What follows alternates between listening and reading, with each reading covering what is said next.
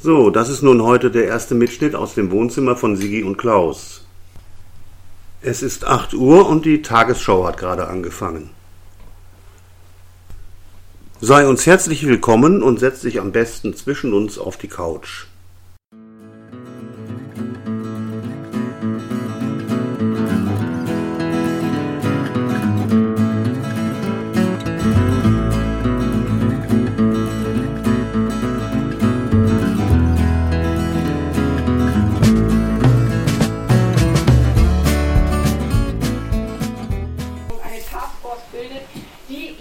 Die vielen Initiativen, die es von Unternehmen gibt, massiv jetzt Schutzkleidung und Schutzausrüstung zu produzieren, zu bündeln. Die FDP fordert eine Exit-Strategie. Der Parteichef will von der Regierung wissen, was sie selbst unternimmt, damit äh, das gesellschaftliche Leben Schritt für Schritt auch wieder Wenn normalisiert der doch mal die Klappe halten würde, dieser dass vor Lindner. allen Dingen auch nicht wirtschaftliche Existenzen von Millionen Ehrlich. Menschen gefährdet werden. Eine Diskussion, die man im Kanzleramt nicht gern hört. Der und seine Partei, überflüssig wie ein ist. Kropf.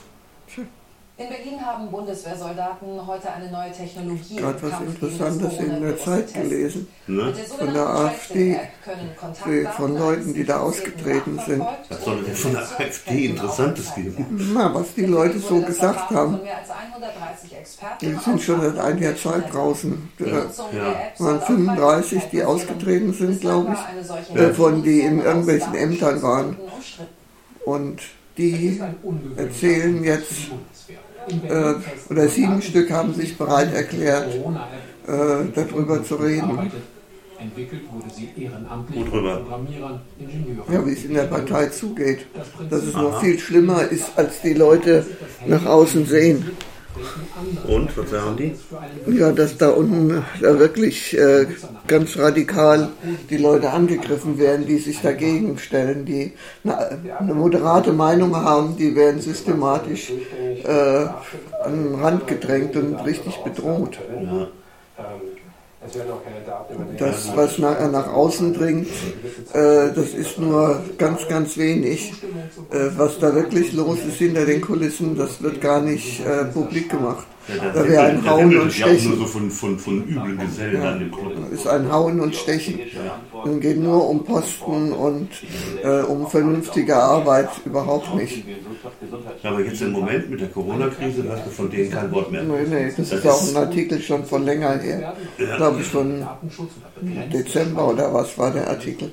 Hast du in der Zeitung gesammelt? Das ist eine gute Grundlage, die jetzt auf dem Tisch liegt und die Tücke ist, liegt im Detail, Ja, ja. dann tatsächlich aussieht und ob alle Voraussetzungen auch wirklich erfüllt sind. Jetzt, wo die Krise ist, anschauen, wenn sie Ja, da da Kommt von denen gar nichts. Für eine Corona-App. Weil dann, wenn sie jetzt ihre, ihre Spaltbotschaften absetzen würden, das würde gar nicht gut ankommen. Das wissen die genau.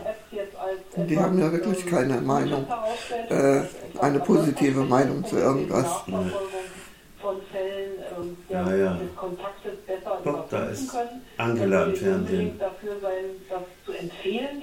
Ich glaube, wenn sie die aus ihrer Quarantäne überhaupt nicht mehr rauslassen würden, das würde kein Mensch merken. Doch, im Moment schon. Im Moment Du würdest es merken? Ich würde es im Moment Ich merken. nicht. Zu den heutigen Entscheidungen Wenn die da in ihrer Bude hockt. Einmal am Tag kommt einer mit einer Videokamera und macht eine Pressekonferenz mit ihr, wird übertragen. Wir wissen alle, die lebt noch. Ja, sie war ja immer im Ausland noch zugange. Nicht in- in Deutschland, das läuft ja irgendwie für sie. sondern einzig die Frage, ob sich die Ausbreitung Die Amerikaner sind neidisch auf unsere Angela, dass wir die haben. Ja, aber die Amerikaner sind auf jeden neidisch. Die haben ja nur ihren Trump. Ist das denn jetzt gut? Das ist ja nun wirklich kein Qualitätsmerkmal. Ich bitte dich. Die Amerikaner sind neidisch auf Angela. Tracing-App gesprochen wurde, sieht die Kanzlerin darin eine große Chance. in der Materie drin sind, wirkt es natürlich so, als ob die sich alle unsicher sind, dass die Virologen sich gegenseitig widersprechen, die Politiker sich widersprechen. Aber das gehört einfach dazu. Wir sind in einer Kein Wunder, wenn jeder anders zählt. Und das muss man einfach aushalten lernen. Die Zahlen wirken auf den ersten Blick erschreckend. Fast 70.000 Deutsche sind positiv getestet. Doch wie hoch ist die Dunkelziffer? Dieser Mangel an Daten macht Experten mehr Sorgen als die scheinbar hohe Zahl der Infizierten. Und da zuckt man immer erstmal zusammen, wenn man es denkt. Ja, das geht ja nur, wir könnte man ja nur ausgleichen, wenn alle 83 Millionen Deutsche getestet würden. Und das ist ja nicht machbar, also muss man damit wohl leben, dass da so viel unklar bleibt. Ja, jetzt wollen wir ja schon Studien machen, ne? bestimmte Leute dann, äh, auch wie in Heinsberg, das, was sie da machen, dass sie das auswerten, um da mal äh, ein bisschen Zahlen zu haben, die sie vielleicht hochrechnen können auf andere. Thema Sterblichkeit. In Italien zählt man bisher über 12.000 Corona-Tote, in Deutschland mehr als 700. Jetzt sind schon acht Minuten Tagesschau und noch kaum was ist über die Wirtschaft erzählt worden. Mir geht das so auf den Zeiger, wenn sie immer vom Geld reden. Von Geld, Geld, Geld, Geld. Statt mal erst das Ganze hier hinter uns zu bringen und dann gucken, was machen wir jetzt mit Geld, wird schon vorher nur gebrüllt. Damit ich nicht differenziert. Dennoch werden aus unvollständigen Daten weiter mögliche Maßnahmen abgeleitet. Für die Wissenschaft viel zu tun und ein schmaler Grat zwischen Verharmlosung und Alarmismus.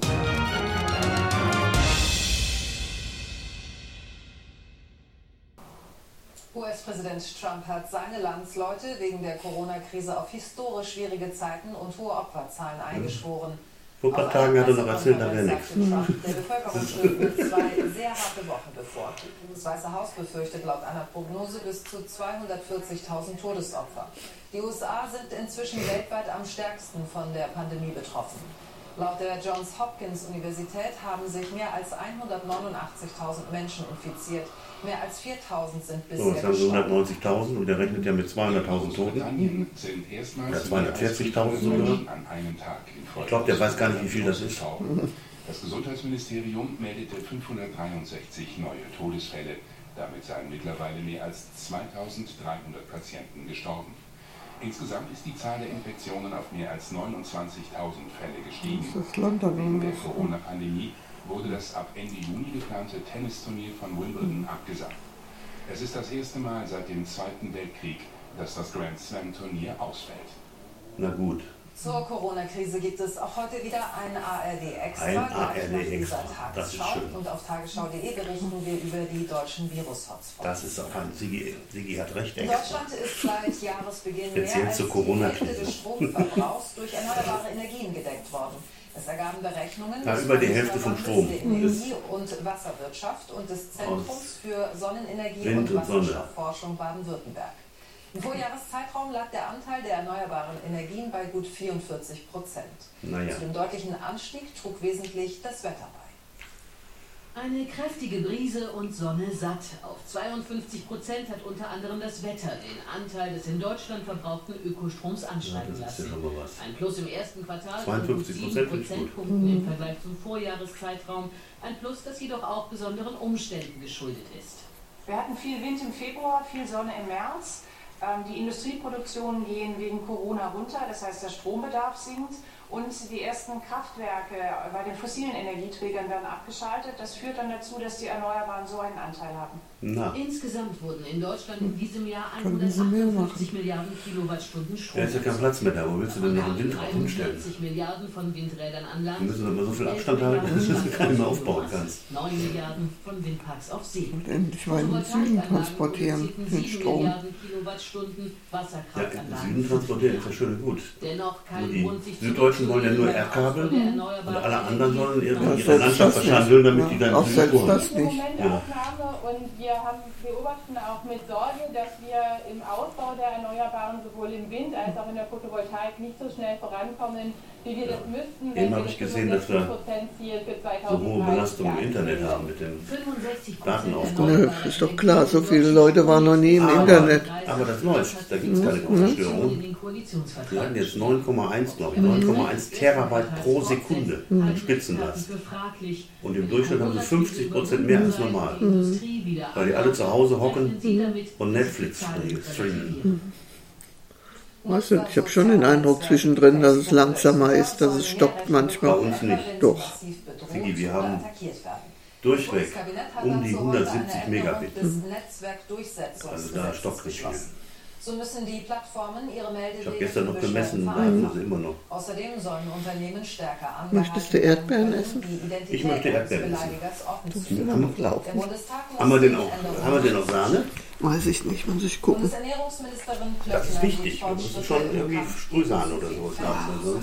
und Kann der richtige Sahne machen, glaube ich. Das ist Untersuchung Kann für mich, richtige für Sahne. mich die, die richtig gute Diabetikernahrung.